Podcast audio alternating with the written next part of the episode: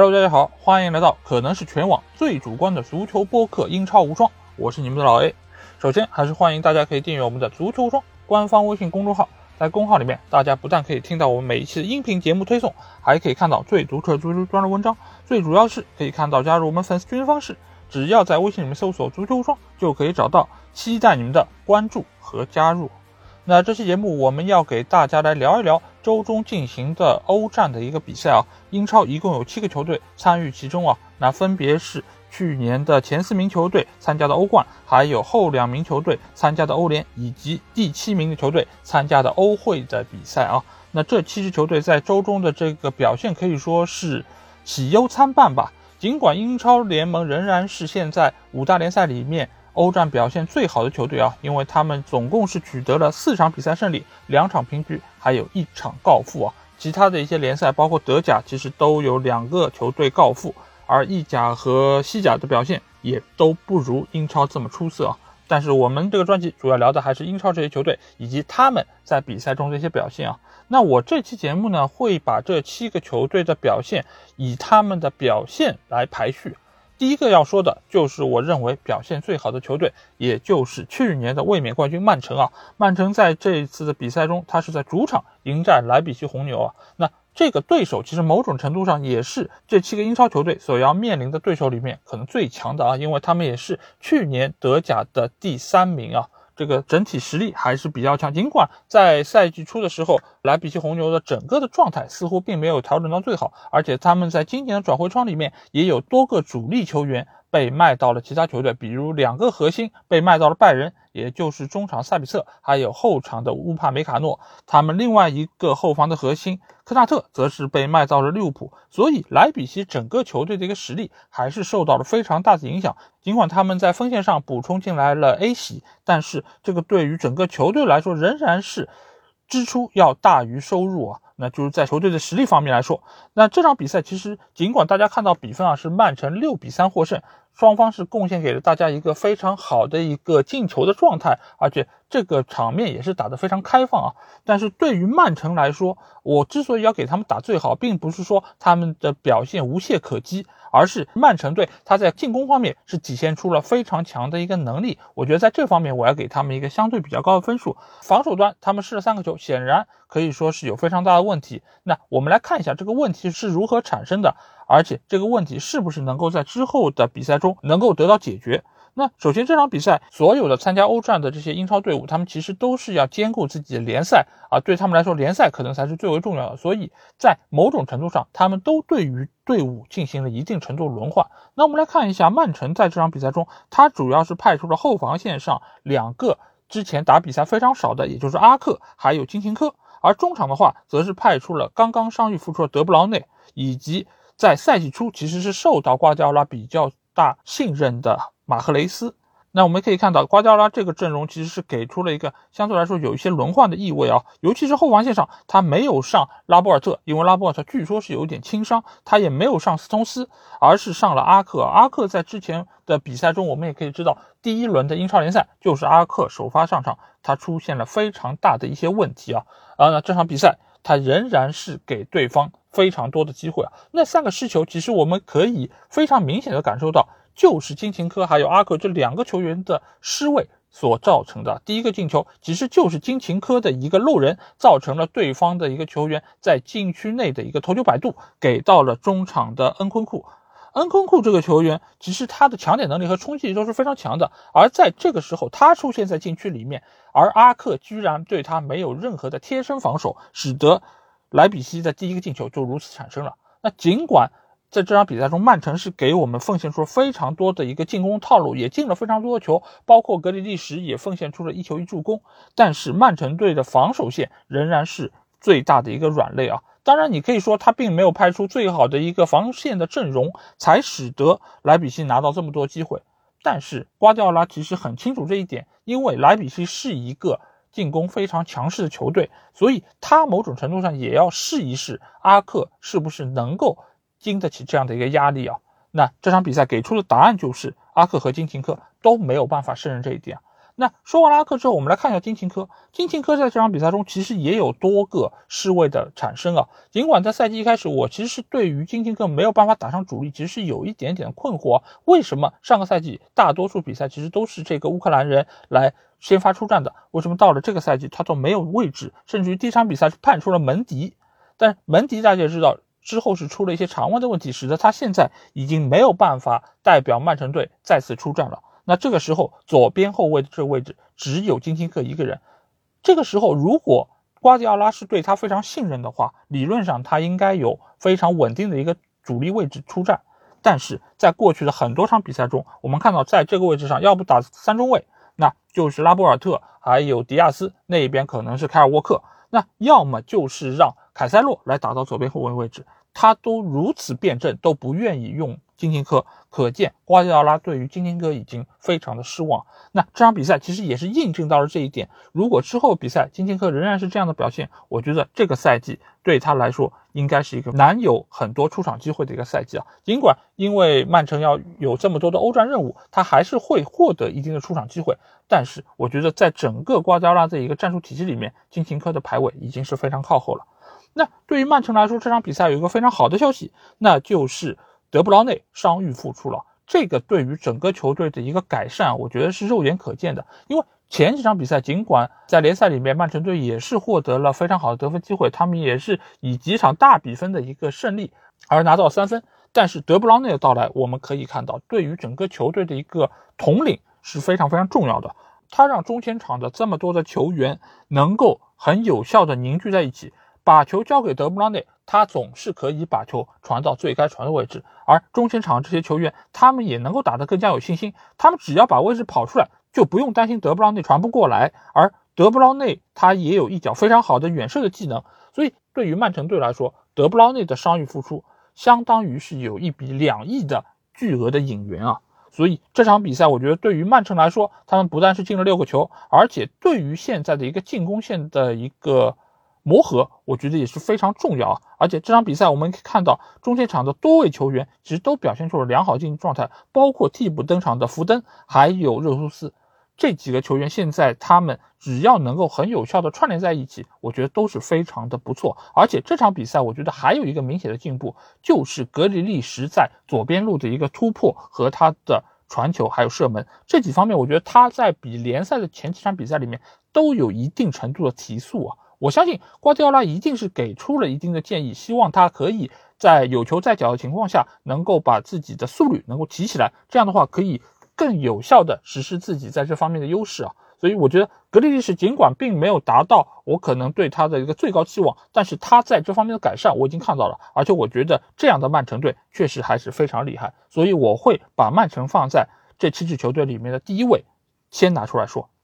而第二个球队则是切尔西。那切尔西这场比赛其实也是在主场迎战的是小组里面并不是那么强的圣彼得堡泽尼特。那这场比赛其实图赫尔也是对于整个球队有一定的轮换，包括上一场联赛没有出场的克里斯滕森，包括还有在联赛里面红牌停赛的里斯詹姆斯，这场比赛全部都是先发上场，包括还有芒特。芒特因为上一场联赛没有出场任何一分钟啊，所以他其实就是为了这场欧冠比赛来留力的。而这场比赛芒特也是几乎打满了全场，他是九十分钟才被洛夫图斯奇克给换下的。所以这场比赛其实芒特对于整个球队的一个中前场的一个冲击还是非常重要。尽管这场比赛切尔西并没有像曼城一样展现出摧枯拉朽般的一个进攻能力啊，但是现在切尔西我觉得一个非常重要的点就是什么？就是稳，我觉得切尔西现在是整个英超联盟里面最稳的球队。就是他如果想不失球，你真的很难能够扣开他的大门。他这条后防线可以说是坚如磐石，再加上门前的门迪，我觉得也是目前来说可能整个英超最稳健的门将啊。所以现在这个切尔西，你可以说他没有办法像曼城一样创造出这么多的一个进攻得分机会，但是我只要做到让对方没有办法进球。那我的前锋线有卢卡库、有芒特、有齐耶赫这样的一个冲击球员在，那我就能够稳稳的把你赢下来。我赢一比零和赢五比零没有本质区别。而对于这些豪门球队教练来说，他在周中面对这些其他联赛的球队的时候，他其实最主要的一个目的是什么？就是以最小的代价把比赛赢下来，拿到三分。该轮换的球员得到轮换。该保留体力的时候，让他们能够尽量的节省体力，以接受周末即将到来的英超联赛。所以这场比赛，其实我们也可以看到，图赫尔对于这个球队的一个轮换，其实做的是非常充分。上一场比赛，克里斯滕森没有出场。而这场比赛，他坐镇中卫的一个中路位置，而里斯詹姆斯由于是红牌停赛，所以上一轮的英超没有出，这场比赛也是打满全场。而芒特上场比赛是作为对维拉时候的一个非常重要的轮换，没有出场任何一分钟，所以整个的一个排兵布阵其实都是在图赫尔的一个控制之下。尽管这场比赛他们整个的一个射门数啊，跟泽尼特比起来，其实并没有高太多啊，十一脚射门对六脚射门，这个其实相比于刚才曼城。对于莱比锡红牛那个射门数已经是非常接近了，而且整场比赛切尔西也只有两脚打正门框的一个射门，这点其实和泽尼特是一样的。所以这场比赛可以说切尔西踢得非常的养生，尽管他们是在主场作战，但是他们仍然是展现出了非常不急不躁的一个态度。所以这场比赛最终是依靠卢卡库的一个头球，一比零带走了胜利。打的是非常的经济实惠，而且也让整个球队的这些球员也得到充分休息。而替补上场的齐尔维尔，包括还有哈弗茨，其实也是得到了热身的机会，为他们未来出场，我觉得是打了非常好的一个基础。所以现在我觉得图赫尔对于这个球队的一个执教已经非常的轻车熟路，而且也是能够做到非常好的运筹帷幄。所以切尔西我要给到他第二名，尽管他在进攻线。不是那么的显山露水，但是一切尽在掌握。这个对于一个要争冠的队伍来说，我觉得是非常重要的。而第三个我要提到球队是西汉姆啊，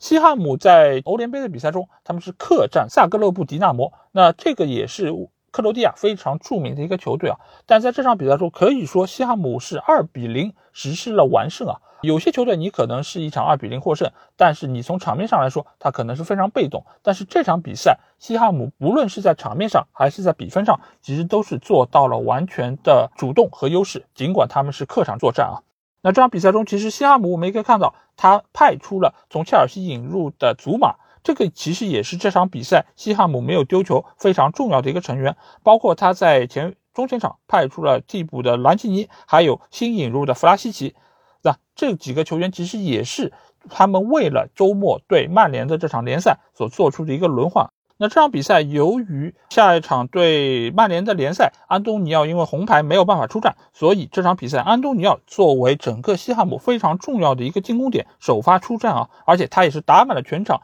那第一个进球其实就是来自于安东尼奥的一个非常积极的上抢，因为对方后卫和门将之间的一个回传出现了一个比较严重失误，所以给到了安东尼奥非常好的一个机会，上抢之后获得皮球打入空门。所以这也显示出他非常好的一个竞技状态，还有他非常灵敏的一个门前的嗅觉啊。那第二个进球其实也是通过拼抢得来的，那就是中场的赖斯在中场抢下了对方的一个球之后，一路高歌猛进，插入到对方禁区之内，斜射破门啊。这个也体现出了赖斯也是粗中有细的这么一个球员。整个这场比赛，西汉姆可以说从结果上还是从整个场面上都是占据了一定优势，而且他们在客场。啊，远征萨格勒布拿到这样一场胜利，也是对于整个球队非常重要的一个事情啊！而且我觉得某种程度上，莫耶斯也是在不断的磨合自己的阵容，包括演练这些替补球员上场之后是怎样的一个情况。包括祖马这场比赛他先发出战，其实也是为周末的联赛。迎战曼联的时候，能够打下一个非常好的基础。因为之前祖马引入进来之后，没有正式比赛出场过哪怕一分钟，所以这场欧联杯的比赛对于西汉姆演练阵容非常重要。而且下半场本拉赫马还有鲍文也替补出战，其实也是给到他们有三十分钟左右的一个热身的时间，包括让他们能够调整好自己的状态，迎战。周末这场比赛啊，因为周末对曼联这场比赛，安东尼奥没法出战，所以他们在前锋线上一定会派出另外的一些球员，包括这场比赛替补上场的亚姆连科等等这些球员上阵啊。所以我觉得在周末大家都会比较看好，可能曼联能够在客场战胜西汉姆。但是我个人觉得西汉姆这场比赛其实还是留有一定的后手和杀机啊，曼联千万不可掉以轻心。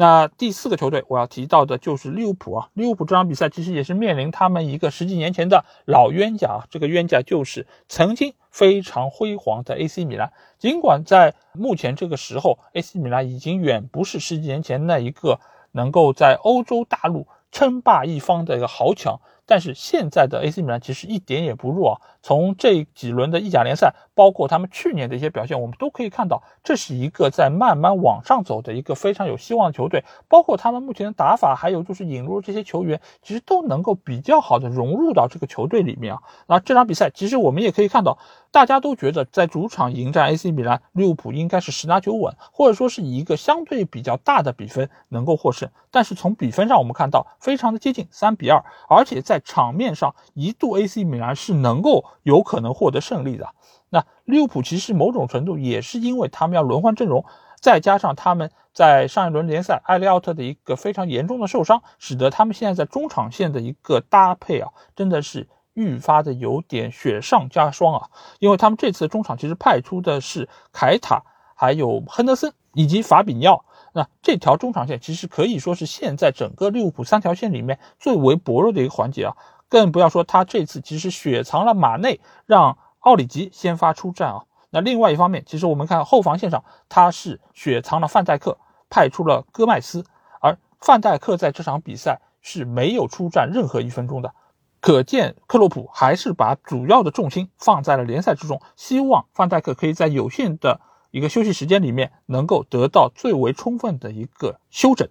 那这场比赛我们也可以看到，就是在缺少范戴克的情况下，整个利物浦的一个防线确实是变得有一点点摇摇欲坠啊。尤其是对方雷比奇打进那个进球，我们可以看到，其实就是对方中前场三四个球员的一个三传两倒，就是非常有效的撕开了利物浦队的一个防线啊。在这场比赛中，我们可以非常明显的看到，就是由马蒂普还有戈麦斯组成的这个中卫线啊，其实对于对方的一个进攻球员，其实还是展现出了一些漏洞，使得对方可以在比较快速的一个推进中寻找到破门得分的机会啊。所以可见，目前范戴克对于这条防线的作用还是非常明显。另外一部分，其实范戴克对于进攻线也有非常重要的一个作用，它能够让整个利物浦现在的一个。防线可以压得更加靠上一点，能够给对方施加更大的一个进攻方面的压力啊。那这场比赛，萨拉赫的表现可以说是整个球队最为出色的，而且他在中前场的一个串联，以及他也取得了一个非常漂亮的进球，我觉得都是目前利物浦非常重要的一个点。再加上他们的阿诺德这场比赛其实也是有非常好的一个发挥，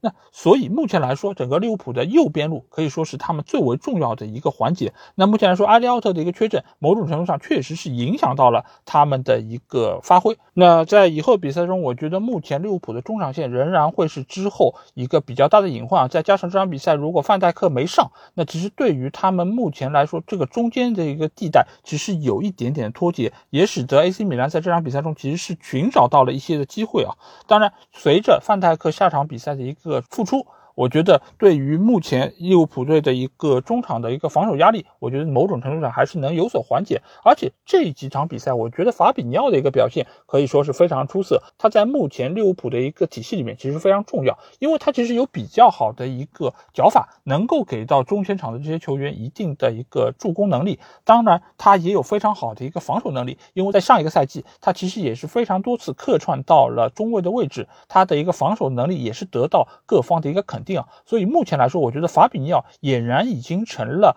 维纳杜姆离开之后整个利物浦队中场的一个核心球员，所以他的存在对于现在利物浦队是非常重要的。当然，这场比赛马内替补上场之后，也是得到了一定的寻找感觉的一个机会啊。当然，在下一场的联赛中，他的一个发挥可能才是克洛普更加需要倚仗的。那目前来说，因为菲尔米诺一个伤情，再加上这两场比赛其实若塔的表现也并不是那么尽如人意啊，所以目前来说，可能利物浦的锋线仍然是要依靠法老、萨拉赫以及马内的一个出色的发挥，才能够使得球队有更大的一个提升啊。所以目前来说，我觉得利物浦在周中面对米兰这场比赛中，尽管打的是有一点点惊险，但是最终还是依靠自己在实力方面的一个碾压，最终是取得了比赛的胜利，拿走了三分啊。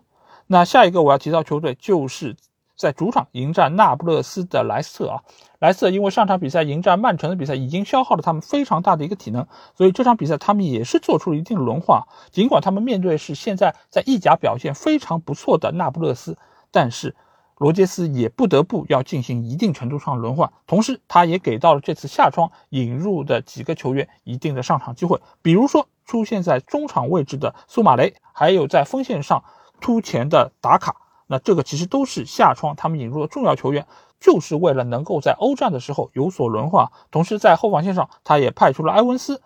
而且还派出了由于前场比赛因为直接红牌停赛的阿约泽佩雷斯，这场比赛全部都先发出战。而和达卡搭配的则是伊科纳乔，这场比赛瓦尔迪坐在了替补席上，得以能够轮换休整啊。那这场比赛其实从一开场。莱斯特就给对方非常大的一个攻势，而且他们很快通过自己的一个快速反击，打出了几次非常有效的一个进攻配合。在比赛第八分钟，就由哈维·班斯送出了一脚横传，后点的阿约泽佩雷斯垫射破门啊！这场比赛我觉得整个莱斯特表现最好的球员就是来自于左边路的哈维·班斯。那上几场比赛，其实我们在英超精华里面其实也有提到哈维·班斯。似乎他在这个赛季的表现并不是那么出色啊，包括射门得分，包括他的传球，其实都很难再现上个赛季的一个风采。在这场比赛，我觉得是完全证明了他自己，不但是传出了一脚非常漂亮的传球，而且在下半场也是他的一个入球扩大了。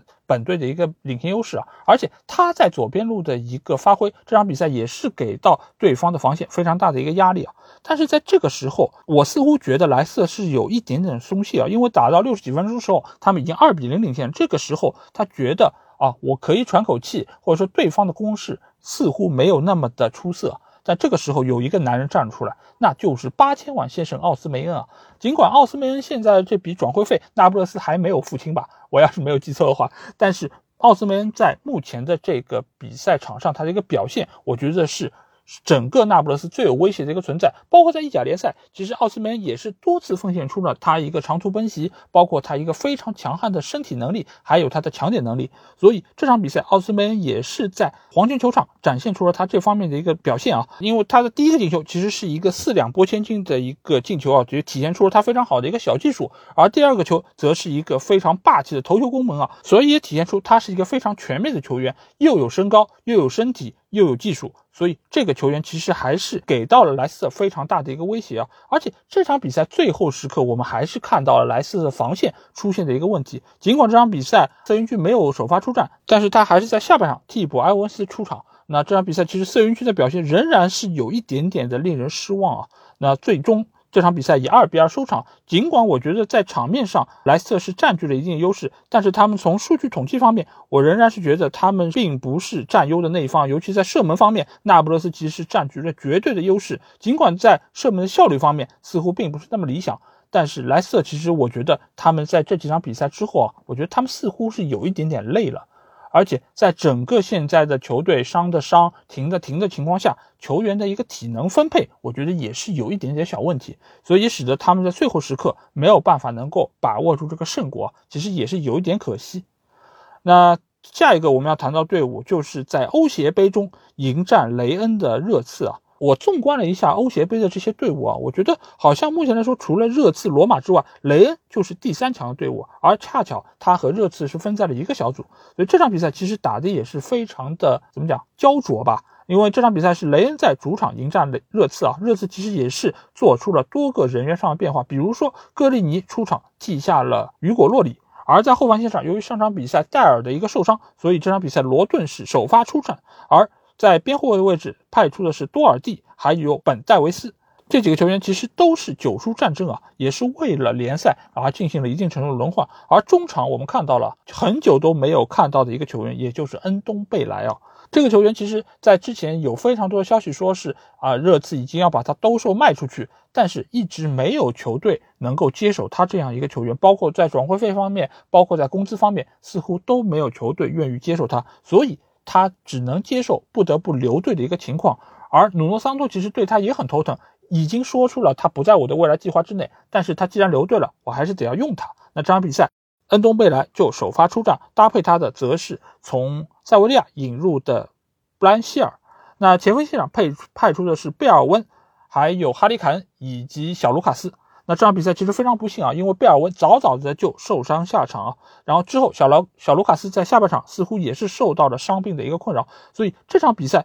不但热刺没有拿下胜利，而且还使得两个球员受到了伤病的困扰，所以这个其实是真的有一点赔了夫人又折兵。而且这场比赛热刺可以说是。无论是从结果上还是从场面上，都不是占据优势的这一方啊。雷恩其实才是这场比赛可能表现更好的一点。所以目前这个热刺队，我觉得我把他们放到倒数第二来说，也可见我对他们的表现真的是非常不满意啊。尽管在上半场一开始，他们就收获了一个梦幻开局，对方的八代打入了一个乌龙球，但是很快雷恩就通过他们在禁区前的一个小配合，撕开了热刺的一个防线，将比分扳平啊。那这场比赛在之后的一段时间里面，其实热刺都是相对比较被动一方，而且在第七十三分钟，对方的拉布德补射得手，将比分反超。这个时候，热刺他不得不重新打起精神，能够将比分扳平。就在这个时候，那个声称要被放弃的男人恩东贝莱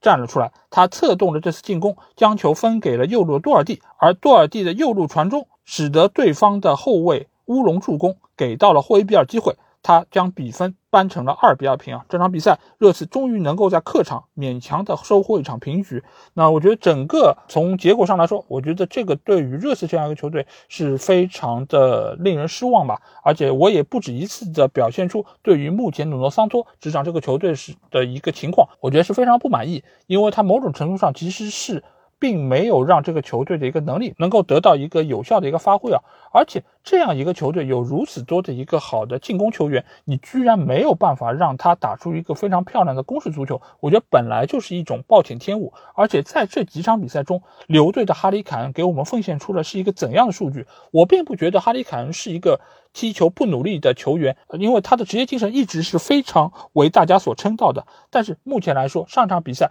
他没有任何的射门，这个对他来说也是职业生涯第一次。而这场比赛他也仍然是颗粒无收。我觉得你很难把锅给到。哈里凯恩自己头上，我觉得他还是非常努力的在执行教练的一个战术部署。但是努诺桑托，你打的是一个怎样的足球？你是安排的是怎样的一个技战术体系，使得哈里凯恩这样一个大英帝星，这样一个好的前锋没有办法展现出任何属于进攻上的一个贡献？我觉得这不是一个好的教练该有的样子。所以我对于目前的热刺是非常的不满意。当然，比热刺更加让我不满意的是曼联队啊！曼联队这场比赛真的是。让人无比的失望。我似乎又看到了那一场在欧联杯的决赛的那个索夏尔。我觉得整个这场比赛就是一个灾难。我并不是说这场比赛输了，我觉得是个灾难。这场比赛其实从一开始，包括在万比萨卡红牌下去之前，就是一场灾难。为什么这么讲？如果你看了那场比赛，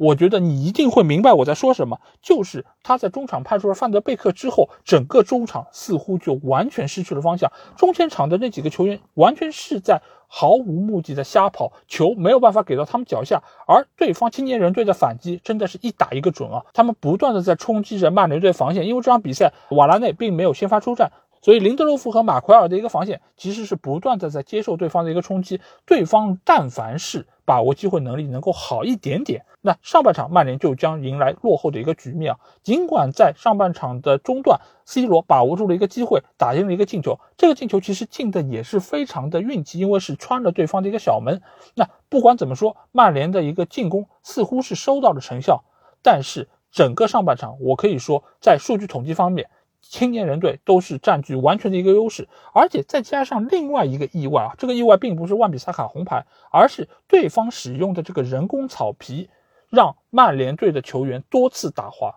一开始我以为这是对方洒水洒的有点多，然后使得曼联队球员有些不适应。但是之后我翻看了一些文章和资料之后，我才发现原来这个是对方使用人工草皮的一个结果。而这个人工草皮其实对于你所穿足球鞋的一个要求其实非常严格的。如果你所用的一个款式并不那么合适的话，你其实是非常容易造成在。草地上面一个打滑，所以我看到范德贝克打滑了，我也看到了卢克肖打滑了，非常多的曼联球员其实都因为这件事情而使得他们的多次进攻无功而返。这个其实我觉得除了球员在场上的一个表现之外，我觉得非常重要一点就是在踩场的时候，我们的俱乐部的一个后勤保障人员，你们到底在干什么？你们难道没有发现这样的一个草地是非常容易造成球员打滑的吗？那为什么？你在赛前的准备的时候没有发现这一点，就使得你在比赛的时候就很容易吃亏，而对方在这件事情上显然是有备而来，所以他们的进攻能够打得无比的流畅，而曼联的进攻却会因为这样或者那样的原因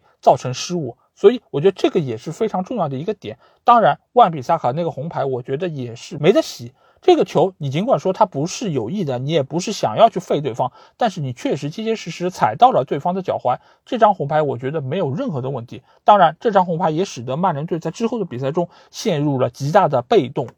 当然，这场比赛在失利之后，有非常多的球迷把锅给到了索夏，这个我觉得没得洗，没问题。但是你如果说索夏的换人有问题，我觉得这个。并不是那么立住脚，因为在红牌出现的时候，他马上换下了桑乔，这个其实是非常有针对性的。那这个换人，我是要给索夏一个比较大的肯定。但是其他方面的一些排兵布阵，我觉得真的是问题多多啊。就像我刚才说到的，范德贝克出现在后腰的位置，他搭配的可是弗雷德。那弗雷德其实和范德贝克差不多，就是他们的防守能力其实都是比较弱的。但是范德贝克，我觉得某种程度上比。弗雷德还要差的一点是什么？他的跑动不够积极，而且他对于前场球员的支援，我可以说是非常的糟糕。你也有很多次可以发现他的一些对于球的跑动这个方向上都是错误的，而且他某种程度上对于其他球员的一个协防，其实并没有起到他该起的一个作用啊。所以这场比赛，我觉得我看完之后，我觉得对于范德贝克的一个使用，我真的是有一点点的茫然了。就是你现在把他放到后腰这个位置上。真的不是他该在的位置，甚至于我觉得他某种程度上和博格巴是一样的。你最好不要把他放到防守线，不要离球门这么近，否则的话，对方一旦把你突破，后面面对的直接就是我们的中卫。所以这样一个球员使用，在未来我真觉得是一个老大难的问题啊。当然，在这场比赛中，你所下是要轮换，你是想要以一个非常低廉的成本把这场比赛赢下来，但是你显然是低估了对方能力，你也显然是。面对这样的一个场面时候，没有办法做出很有效的一个调整。你难道没有看出中场的一个脱节吗？你没有看到中场的一个失控吗？你没有看到桑乔那么糟糕的一个表现吗？但是你做出什么呢？你就讲着哦，我现在 C 罗进球了，我们球队领先了，我就可以就是说最好能苟一苟，把这个胜局能够赢下来。他保守的一个思想又重现了欧联杯时候的那一个局面，就是想赢怕输。在这个局面下。这种思想只会让你的球员的心理上加上非常沉重的枷锁，所以我觉得目前来说，索夏在这场比赛中其实才是最大的一个罪魁祸首。当然，万比萨卡这张红牌只是加剧了这个局面出现。当然，灵皇的出现只是使得这场比赛从一个平局变成了一个失利。但是从整个场面上来说，你只要看着这场球，没有红牌，曼联也是被动的一方；有红牌，曼联也是更应该输的一方。而不应该因为这样或者那样的原因就开拓，更加不要说在赛后说哦，C 罗应该拿到一个点球，你在扯什么鬼？这场比赛曼联就是应该输的，无论是从哪个方向来说。所以这个是整个英超七个球队里面在欧战里面的唯一场失利，也是我在这个礼拜最不满意的一个球队啊。所以说到现在，我觉得马上曼联将会在周末的联赛中客场迎战西汉姆联啊。看了西汉姆联这么好的一个竞技状态，再看一下曼联现在这个鬼情况，我真觉得很为他们周末的这场比赛而担心啊！尽管大家也说安东尼奥不能上场，但是我觉得就现在西汉姆的一个战术体系来说，我觉得有没有安东尼奥其实都没有那么重要。希望能够曼联从那场失利中寻找出自己的一些差距，也希望索夏可以，唉，早点离开球队吧。好，这就是我对于曼联的一个美好祝福。那今天这节目就是这样。本来这期节目我都没有想要录，但是我觉得还是有一些话不得不说一下吧。那如果你听了我的节目，有什么话想对我说，或者想要和我直接交流，可以加我们群，只要在微信里面搜索“足球无双”就可以找到。期待您的关注和加入。那今天这节目就到这里，我们下期节目再见吧，大家拜拜。